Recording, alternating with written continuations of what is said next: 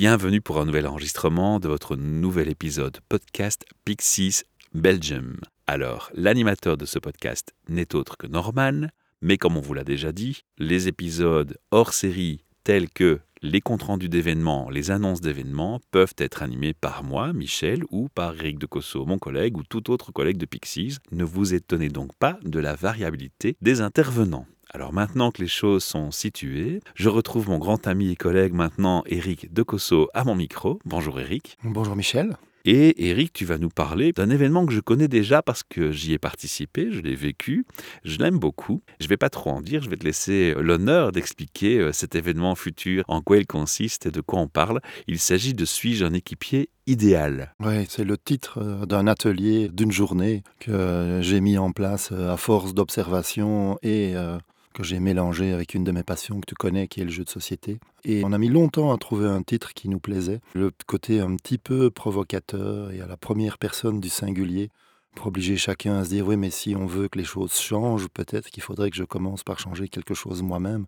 plutôt que d'attendre que les autres fassent enfin ce que j'aurais bien envie qu'ils fassent. Et donc on a mis ça à la première personne et ça a des résultats assez euh, Si je l'entends bien, et si je lis entre les lignes, plutôt que d'attendre un changement par le haut d'une hiérarchie potentielle, on essaye ici de stimuler le public qui participe à se dire ben, je fais partie de cette entreprise, de ce bateau qui navigue. Et euh, le changement, ça commence non seulement parce qu'on me donne comme information sur un changement de culture nécessaire dans l'entreprise, mais ça commence surtout et avant tout par moi. Exactement. Qu'on soit membre d'une équipe en ayant l'habitude d'attendre que le chef donne la direction, ou qu'on soit le chef qui a envie de plus d'autonomie dans son équipe, mais qui attend que l'équipe se mette en mode autonomie. Le problème, c'est quand tout le monde attend que personne ne démarre. Et maintenant, ce qui se passe aussi, c'est qu'on ne se limite plus qu'aux collègues. De plus en plus d'entreprises passent aussi par des consultants, des partenaires, des amis d'aventure professionnels, on va le dire comme ça, pour bien symboliser tous ces échanges possibles entre les humains qui composent un projet de travail, en fait, et de produire quelque chose. Alors maintenant qu'on a dit euh, de quoi on parle, comment ça se passe dans la pratique? Dans la pratique, le jour de l'atelier, on va superposer deux couches. Un des points de départ de l'atelier, une des prises de conscience, puisque je viens du monde logiciel et l'agilité aussi, c'est que quand une équipe informatique veut changer le comportement d'un logiciel, elle commence d'abord par mettre la nouvelle version du comportement dans un environnement de test avant de le mettre en production. Oui, sauf que quand une équipe devient agile, c'est pas le logiciel qui change de comportement, c'est l'équipe. Et donc ma question c'est il est où l'environnement de test? Et donc l'idée, c'est d'utiliser cette journée comme un environnement de test pour nos propres comportements. Et on utilise des jeux basiques qu'on trouve dans le commerce pour ne pas les, soupçonner d'avoir euh, été euh, mis là euh, avec un dessin bien particulier et que tout est déjà écrit à l'avance. C'est des jeux que n'importe qui peut trouver dans le commerce. Et parce que surtout, on ne demande aucune compétence. En général, les gens qui viennent ne connaissent pas ces jeux. Et donc quand ils se rendent compte qu'il y a quelque chose qui n'est pas optimal et que quelqu'un leur en fait la remarque ou qu'ils en prennent la conscience eux-mêmes, ils se sentent non pas attaqués sur leurs compétences, comme ils risqueraient de le faire en entreprise, mais ils prennent simplement une remarque sur leur comportement et se dire Ah, et si maintenant j'enlevais l'environnement de test, si au lieu de continuer à jouer, je retournais dans mon environnement professionnel, mais en tenant compte de ce que j'ai pu observer sur mon comportement, est-ce que j'essaierais des nouveaux comportements? Est-ce que j'oserais changer mon comportement?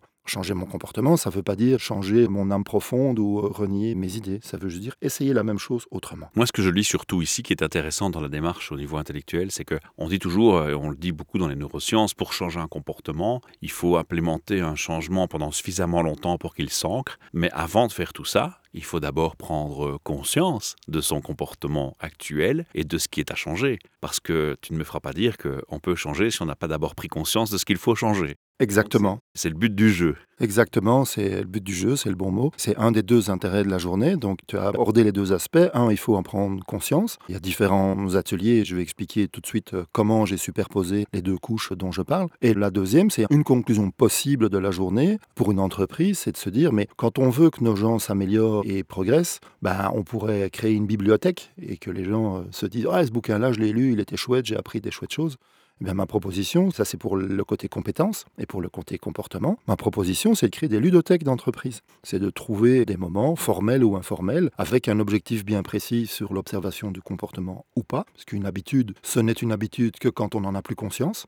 Au début, il faut savoir qu'il faut changer quelque chose, mais au bout d'un moment, l'habitude, on ne sait plus qu'on l'a, on le fait. Et donc, il faut trouver des moments pour s'entraîner. Et parfois, le faire que dans le cadre professionnel, ben, ça prend longtemps, on se décourage, on oublie, on ne le refait plus. Ma proposition, c'est d'employer des petits jeux collaboratifs qui durent pas longtemps et qu'on peut continuer à jouer euh, après l'atelier. D'où la ludothèque et le terme ludothèque. Alors, ce qui est intéressant aussi, il faut le savoir, c'est que la ludothèque permettrait en plus, parce que certains patrons pourraient se dire Ouais, mais la rentabilité, il faut produire. Oui, alors moi, ce qui m'intéresse dans l'approche aussi, c'est de se dire bah, Tiens, finalement, en termes de prévention burn-out, notamment, en termes de prévention pour la santé mentale et la santé, le bien-être au travail et le bonheur au travail, ça me semble pertinent de, tous les coachs te le diront et tous les professionnels du métier te le diront, de prévoir des pauses, des micro-pauses. Et si maintenant ces pauses viennent du gaming et du jeu, qui est en plus quelque chose de très constructif et comme on l'a dit, qui permet de faire des prises de conscience, moi je crois que c'est un win pour l'entreprise, un win pour les gens et un win pour tout le monde. Donc ça, c'est ce que j'aime beaucoup dans cette approche. Alors avant de détailler les différentes couches que tu vas nous expliciter, on va quand même, maintenant qu'on a un peu titillé la curiosité de l'auditeur, mentionner quand aura lieu cet événement, où il aura lieu, et surtout quel public il vise. Pour l'instant, on n'a pas reprogrammé euh, de date euh, précise pour des formations ou des ateliers publics. On invite les auditeurs à suivre sur le site internet pixies.be. Bien sûr, on va en reprogrammer encore avant les grandes vacances. Le lieu, euh, c'est le plus souvent euh, dans le coworking où on se trouve euh, à Charleroi, mais ça pourrait être ailleurs. Et puis cet atelier peut aussi se faire à l'intérieur des équipes dans une entreprise. Ce sont des dynamiques euh, assez différentes suivant que les gens se connaissent déjà ou ne se connaissent pas encore. La même personne pourrait faire le même atelier deux fois et le vivre de manière très différente. Parce que les intervenants sont différents parce que les intervenants sont différents. Et tu disais en préambule que les entreprises fonctionnent de plus en plus avec des externes. Je n'aime pas ce terme externe. Hein. On est dans le même bateau, on l'est pas, point. Le reste, est contractuel. Effectivement, ce mot est souvent employé dans les entreprises. Moi, ce que j'entends par là, j'aurais envie de dire en mode informatique, c'est un couplage moins fort. mais ça ne veut pas dire que le couplage doit pas être efficace. Et donc, si les gens viennent de manière plus épisodique qu'avant, ils doivent encore plus être prêts à rentrer facilement dans une équipe. Et donc, c'est toute la différence comme on pourrait l'avoir dans un club sportif. On a grandi dans une équipe avec les mêmes potes euh, depuis 8 ans et on va boire des coups avec eux jusqu'à 25, 35 et même plus. Au bout d'un moment, on ne sait plus si l'équipe est efficace parce que les gens se connaissent depuis 15 ans et point, ou si l'équipe est efficace parce que chacun a la capacité de sentir où est la place, où il est le plus efficace dans l'équipe. Et moi, c'est ça qui me titille euh, de faire et c'est pour ça que j'aime beaucoup les séances quand les gens ne se connaissent pas à l'avance parce qu'il y a ça qui se met en place aussi, qu'on se rend compte que finalement, ça s'apprend, ça s'entraîne et c'est pas si compliqué que ça de rentrer dans un groupe qu'on ne connaît pas. Initialement, ça s'adresse à toute personne dans l'entreprise, peu importe sa fonction, son statut ou son grade. Exactement. Il n'y a pas de position hiérarchique préférée, il n'y a pas de domaine d'activité préféré. J'ai envie de dire, à partir du moment où on sait qu'on travaille en équipe ou qu'on est responsable d'une équipe, en admettant même qu'on soit le responsable de l'équipe et qu'on ne la voit jamais, si on veut comprendre ce qui se passe à l'intérieur de son équipe, c'est intéressant de venir voir. Je serais très curieux d'avoir le feedback d'un CEO qui prendrait le temps de jouer dans une bibliothèque d'entreprise avec ses employés et de voir quel impact ça aurait sur lui, ses collaborateurs et sur la perception de la direction auprès des collaborateurs. Ça, c'est un truc qu'il faudrait une fois dont on discute. en 30 secondes, je peux te faire un des derniers retours que j'ai eu. C'était un atelier interne euh, à une entreprise et il y a un des associés de l'entreprise qui était là, un des fondateurs de l'entreprise et on fait le premier jeu du matin et où chacun doit se positionner lui-même sur une grille, sur euh, comment il se perçoit. Et puis les autres font la même chose. Ils vont nous positionner sur la grille et on compare. Il n'y a vraiment pas de jugement, on ne sait pas qui vient d'où. Et il été complètement abasourdi de se rendre compte qu'il ne se mettait dans une case et que tous les autres participants l'ont tous mis dans une autre case, mais la même. En cinq secondes, il s'est dit, mais ça veut dire que c'est moi qui amène le stress dans les réunions alors? Évidemment, le but n'est pas d'amener de la critique, mais en tout cas, l'autocritique est constructive et intelligente. Mais tu parlais de la prise de conscience tout à l'heure et on y était. Ce serait pas facile si, comme consultant externe, si je devais arriver chez un chef d'entreprise en lui disant Mais enfin, monsieur, vous vous rendez bien compte que c'est vous qui mettez le stress dans une réunion. Il me faudrait du temps pour m'en apercevoir, pour le dire. Comment est-ce que je vais le dire avec tact Alors que là, on avait démarré euh, l'atelier depuis une heure et la personne s'en rend compte elle-même. Ça ne m'était jamais apparu de manière évidente. C'est lui qui l'a perçu comme ça ce jour-là, dans un contexte un peu particulier. C'est juste pour illustrer le fait que le jeu est un accélérateur phénoménal et que la personne s'en est rendue compte elle-même. Il y a eu un gros changement de paradigme depuis la pandémie. Les entreprises ont commencer à accepter plus de télétravail et des présences d'équipes moins fréquentes dans leur bureau. Alors toutes ne sont pas logées à la même enseigne à la même euh, équivalence de disponibilité. La culture tente à aller vers du trois jours semaine au bureau dans le meilleur cas, rarement ou plus rarement un full-time, mais ça existe. Il y a des boîtes qui l'acceptent et qui le font.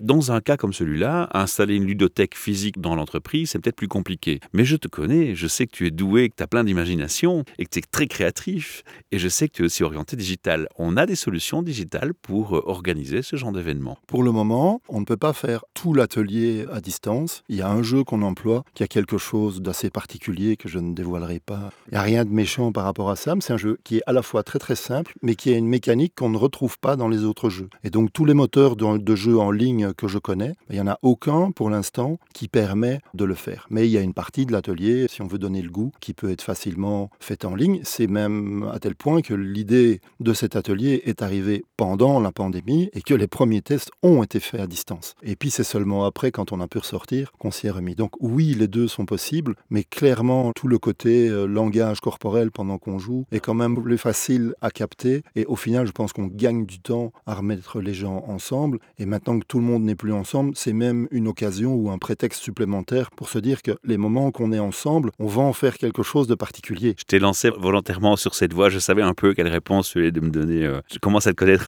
c'est ce que j'entends dans les entreprises où je le fais en fait. C'est pas moi qui me suis dit c'est une bonne opportunité, c'est eux qui se disent ben non, les jours où on est au bureau, il faut vraiment qu'il y ait plus de liens entre nous et ce genre d'atelier là est interpellant et je vois des entreprises où après coup, j'entends que le discours a changé. Il y a des choses que les gens se disent de manière naturelle qu'avant ils n'osaient pas forcément se dire après une journée d'atelier. On retient le mot clé important ici, c'est l'opportunité, c'est vraiment euh, le mot a tout son poids et tout son sens. Alors vas-y, Explique-moi un peu, c'est quoi cette histoire de couche? Raconte un peu, dis-moi en plus, je suis curieux, tu as titillé ma curiosité. J'ai déjà utilisé les deux couches en disant qu'il y a la couche avec le jeu où on utilise nos compétences, et dans l'environnement de test, c'est-à-dire l'atelier, ben on a zéro compétence pour le jeu parce qu'on ne les connaît pas. Et puis, il y a la couche au-dessus à propos des comportements. Alors moi, je ne suis pas euh, psychologue, moi, je suis juste un développeur qui a pratiqué l'agilité longtemps.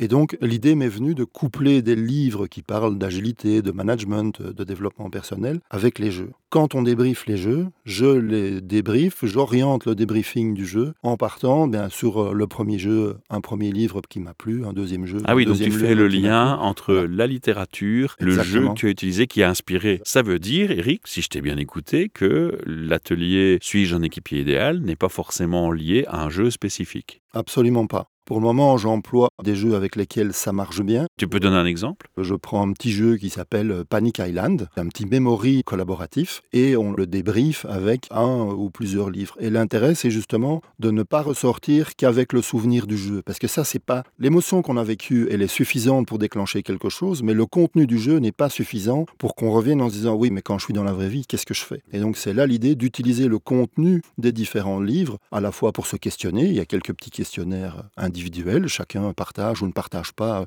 le résultat de son questionnaire. Je ne suis pas là pour juger euh, qui est un bon équipier idéal et qui ne l'est pas. Je pose la question à chacun. C'est à chacun de prendre la réponse euh, pour lui-même. Et donc, il y a des contenus euh, de livres. Il y a des techniques, par exemple, de comment est-ce que je peux analyser une conversation. Il y a des outils d'analyse de conversation qui existent et qu'on entraîne à travers le jeu de manière informelle, mais qu'on entraîne quand même. L'humain est une machine formidable et complexe au niveau physique, mais aussi mental. Il y a des gens extravertis, des gens introvertis, des gens qui aiment bien s'exposer, d'autres moins. Il y a des gens qui n'aiment pas du tout s'exposer, pas du tout se sentir pointé Est-ce qu'on doit rassurer ces personnes? Parce qu'en fait, quand tu dis, voilà, on va se rendre compte de nos petits défauts, je peux me mettre à la place de certaines personnes qui pourraient se dire, mais moi, j'ai pas envie qu'on se rende compte de mes petits défauts, j'ai envie de me rendre compte seul dans mon coin, et pas forcément que mes collègues le remarquent en même temps que moi. Qu'est-ce qu'on pourrait dire à ce genre de réflexion? Ben, Que le mot on est difficile à employer. Quand tu dis on va se rendre compte de nos petits défauts, on c'est chacun pour soi. C'est pas que les petits défauts de chacun vont être mis en évidence devant les groupes c'est que chacun qui va participer a l'opportunité de se rendre compte que, eh, tiens, si on change ça, que si je change ce comportement-là, les autres réagissent autrement. Et ça, c'est très, très, très bizarre pour certains participants. Souvent, les introvertis, d'ailleurs, se rendent compte qu'ils ont tellement peu de choses à changer pour avoir l'impression que les autres se mettent à les écouter, les entendre, les suivre, alors qu'ils ont l'impression d'avoir rien fait. Ils croient que c'est les autres qui ont changé. C'est juste eux qui ont légèrement changé leur point de vue et leur manière de faire. Alors, je t'ai un peu provoqué volontairement, mais l'idée ici, c'est bien entendu d'insister sur le fait que dans ces jeux, l'idée n'est pas de se dire ah, j'ai tel défaut, euh, ah, ça ne va pas. On ne va pas se focaliser sur le négatif de ce qui ne va pas En fait, l'idée, c'est de se dire, tiens, intérieurement, je constate que mon comportement ne donne pas le résultat escompté. Et là, l'opportunité, on revient sur ce mot-clé qui est important, que le jeu me donne, c'est de me dire, je peux, et tu l'as dit aussi, un autre mot-clé important, le tester, le test. Je peux tester un autre comportement et voir si celui-là donne de meilleurs résultats. Donc en fait, on est sur un comportement constructif qui élabore des nouveaux comportements et qui permet de les tester. Exactement. Et pour finaliser le côté mes petits défauts qui vont être pointés, il y a quand même une grosse proportion de gens qui euh, parfois ont un peu peur euh, de jouer du côté compétitif, du côté gagnant-perdant. J'aime bien dire que dans la population, il devrait y avoir à la grosse louche 25% de sadiques et 75% de masochistes, parce que quand on joue au Monopoly, on joue à 4, et qu'il y en a un qui fait souffrir les trois autres et qui va les faire tenir jusqu'au bout. Le plus souvent, c'était l'aîné, mais parfois c'est un cadet qui s'est rebellé. les jeux qu'on emploie dans ces ateliers-là, ce sont que des jeux collaboratifs. Donc à aucun moment, il y a une mise en concurrence à l'intérieur d'un des groupes. C'est tout le monde ensemble et c'est prendre le temps de vérifier est-ce que tout le monde a eu sa place Est-ce que tout le monde a participé etc. Et puis moi, en tant qu'observateur, j'ai aussi fait un constat qui me paraît flagrant et je le vois dans d'autres activités que j'ai, notamment en micro quand je fais des podcasts, c'est qu'on est souvent très critique avec soi-même et beaucoup plus méchant avec soi-même que nécessaire. C'est vrai, hein, je le constate quand j'envoie un lien d'un épisode podcast à quelqu'un. Moi, je dis waouh, il est parfait, il a été pertinent, euh, excellent à limite. Et puis j'envoie et la personne, ah, je suis pas sûr, je suis pas à l'aise, il y a ce passage à couper, etc. On se rend compte que vraiment, on est très sévère avec soi-même. Tu le constates aussi dans les jeux. Hein? Je le constate dans les jeux et le matin dans l'atelier, je fais la comparaison entre deux mindsets différents. Avec, je, fais exprès d'employer des mots anglais pour que quand je les emploie, on soit sûr de ce que je parle. Il y a le côté be good et puis il y a le côté get better. Et le côté be good, c'est celui qui vient de l'école. C'est est-ce que nos parents voulaient qu'on revienne avec 50, 80, 95% Peu importe à quelle hauteur ils ont mis la barre, il y a une barre. Et on est soit au-dessus, soit en dessous. Ça, c'est le mindset be good deux inconvénients, même s'il y en a un qui est parfois vu aussi de manière positive, c'est le stress que ça induit. Quand le stress est là de manière positive, c'est bien, mais quand il est là de manière négative, c'est embêtant. Mais le plus insidieux, c'est que ça crée un plafond de verre. C'est qu'une fois que je suis au-dessus de la limite, j'ai l'impression que je peux m'arrêter. Alors que quand on se met dans le mode que j'appelle get better, l'idée, c'est pas de regarder à quelle hauteur on est, c'est de se retourner de temps en temps et de se dire est-ce que je suis plus haut? Est-ce que je suis plus haut? Et là, il n'y a pas de plafond de verre, on continue à monter et il y a moins de stress. Le seul stress positif qu'on se met, c'est est-ce que je fais mieux? Mais pas forcément vouloir se mettre euh, à l'avance des combien et des pour quand. Ça colle mais parfaitement avec un désaccord Toltec faire de son mieux. Exactement, exactement. C'est une belle conclusion, Eric, je pense, pour cette capsule qui, j'espère, donnera envie à nos auditeurs de te rejoindre, euh, ainsi que nos équipiers de Pixies, pour des jeux d'agilité, des ateliers qui sont nombreux qu'on organise régulièrement. Donc, restez informés, allez sur le site pixies.be, allez voir il y a d'office l'information qui correspond à chaque euh, activité qui est proposée. Et puis, on va aussi euh, communiquer tous ces éléments sur les réseaux sociaux et avec les capsules podcast qui sont maintenant en train de se mettre en place. Venez nous rencontrer. On sera ravis de vous aider à, y voir plus clair quelque part. J'étais euh, très flatté de faire partie d'un hors-série et je suis impatient de vous rencontrer pendant un atelier jeu. Super, mille merci à tous. N'oubliez pas de vous abonner, de faire un partage, un like de ces capsules podcast. Ça aidera beaucoup de gens à découvrir cette proposition et je crois que c'est une plus-value. Et alors, si vous avez envie de réagir, de laisser un petit message vocal, un encouragement, Eric, une félicitation, un commentaire ou un témoignage de vécu, pourquoi pas, si vous avez déjà participé à nos ateliers, eh bien, dans l'article du podcast, il y a un lien, vous cliquez dessus, vous autorisez votre micro à être utilisé par le navigateur de votre ordinateur et vous pouvez parler, laisser un message vocal, réécoutez-le avant d'envoyer, mentionnez votre email au moment de l'envoi, appuyez sur le bouton Envoyer, on le reçoit, c'est confidentiel, c'est juste entre vous et nous. Et si vous nous dites dans le message qu'on peut utiliser votre voix, il se pourrait bien que dans une prochaine capsule, on prenne votre témoignage vocal et qu'on y réponde dans un podcast avec votre voix dans le podcast. Amusez-vous, faites-vous plaisir, à très bientôt. À très bientôt.